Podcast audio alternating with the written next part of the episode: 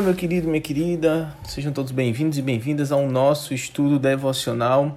Nós diariamente compartilhamos a palavra do Senhor ao vivo no Instagram, mas também compartilhamos um resumo da ministração pelo WhatsApp e também pelo podcast nas nossas plataformas digitais. Meu nome é Charles, sou um dos pastores da Igreja Anglicana Comunhão e hoje vamos compartilhar sobre Atos capítulo 25.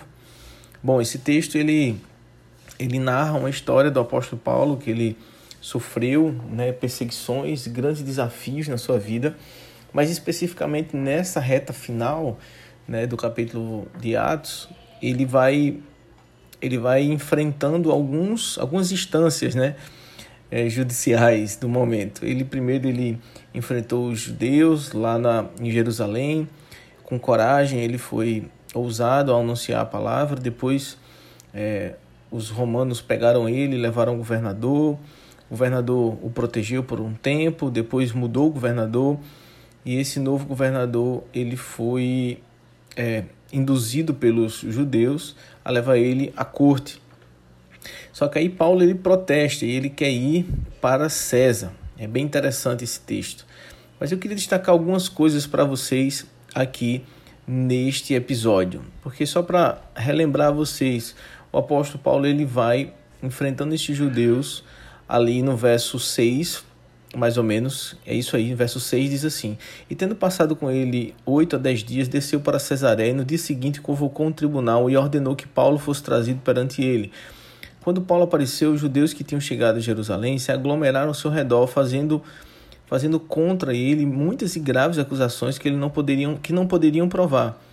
Então Paulo fez a sua defesa dizendo: eu nada fiz de errado contra a lei dos judeus, nem contra o templo ou contra César.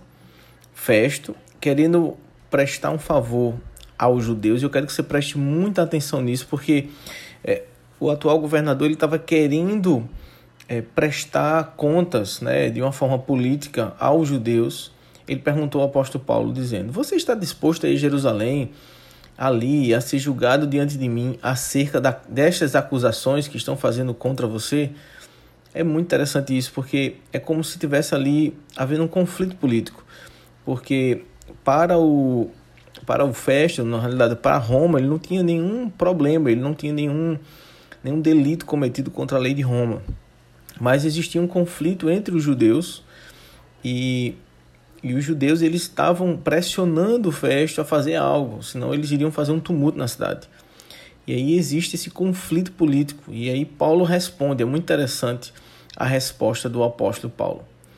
Ele diz assim: Paulo respondeu: Agora estou diante do tribunal de César, onde eu devo ser julgado. Eu não fiz nenhum mal aos judeus, como bem sabes. Se de fato sou culpado de ter feito algo que mereça pena de morte, eu não me recuso a morrer. Mas se as acusações feitas contra mim por estes judeus não são verdadeiras, ninguém tem o direito de me entregar a eles. Se for assim, eu apelo a César. Uau, o apóstolo Paulo estava muito convicto do que ele foi chamado para fazer, ao ponto de que ele estava disposto a morrer por isso. Ele não se recusava a morrer por isso.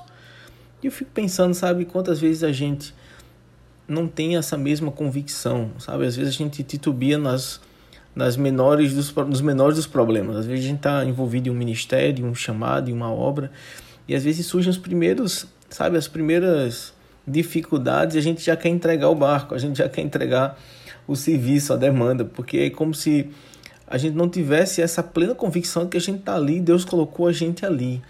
E Paulo ele tem essa convicção, ele sabe, Deus colocou ele ali e ele está disposto a morrer por isso. O que está disposto a fazer pelo seu chamado? E é lógico que aqui eu não quero trazer uma discussão a respeito se você daria sua vida especialmente pelo seu chamado. Mas é algo ainda que pode ser mais palpável para os dias de hoje. É quais são as suas prioridades? Sabe, quando a gente coloca as prioridades em xeque, muito se fala sobre o quanto a gente quer cumprir o nosso chamado. Você deseja cumprir o seu chamado, então quais são as suas prioridades? Você tem dado relevância a isso? Quando você vai fazer um curso na faculdade, você vai prestar o Enem, por exemplo, você dá importância se esse curso vai ser uma ferramenta para Deus usar você. Quando você vai entrar numa empresa, você Você entra com expectativas de anunciar Jesus naquele lugar, de ser influência para aqueles outros funcionários. Então, quais são as suas intenções ao viver? Você tem simplesmente vagado pela rua, pela vida. Eu, eu fiz uma postagem no dia de ontem, no dia 16 de junho, eu fiz uma postagem a respeito do, de sermos luzes, mas não apenas ser luz, mas de sim de iluminar, porque a lâmpada por si só, ela não ilumina. Então a gente não pode ser apenas lâmpada, a gente tem que ser uma lâmpada acesa. Né? E às vezes a gente não está acesa, às vezes a gente está apagado, às vezes a gente está, sabe, nos bastidores demais enquanto era para a gente estar tá iluminando. Então, se nós somos filhos de Deus, nós fomos feitos para iluminar. Nós não fomos feitos para, sabe, só enfeitar. Mas Deus ele quer nos usar, Deus quer nos, nos usar para trazer luz às pessoas. Porque a luz é o que está dentro da lâmpada. Né? Ali existe um vidro, ali existe um, um aparato, mas a, a luz ela só sai quando a lâmpada ela é acesa, quando a lâmpada ela é ligada na energia elétrica. E aí eu quero estimular você hoje a pensar sobre isso. Aonde Deus quer usar você para iluminar?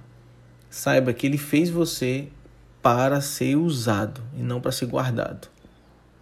Eu não sei que você ainda está com medo de avançar, mas hoje Deus está encorajando você. Vá, seja luz e ilumine. Essa é a palavra que eu tenho para liberar sobre a sua vida no dia de hoje. Que Deus abençoe poderosamente a sua vida e amanhã a gente se vê. Olá, se você gostou desse podcast, então essa é a oportunidade perfeita de você enviar para outras pessoas. Que tal você agora no Spotify enviar para um amigo, um familiar? Ou se você está no WhatsApp, envie no seu grupo da família. Não deixe de abençoar essas pessoas com a poderosa palavra de Deus. Amanhã tem mais espero ver você. Deus abençoe.